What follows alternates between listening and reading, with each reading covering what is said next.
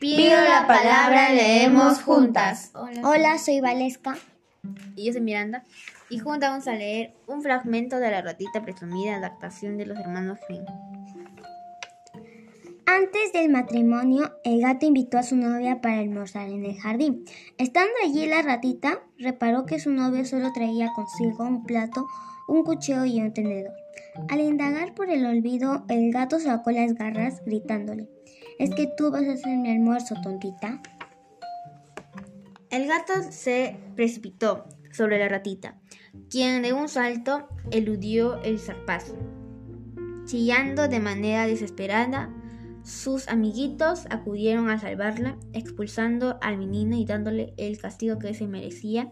Ya repuesta, la ratita volvió a ser la muchacha sencilla que habíamos admirado.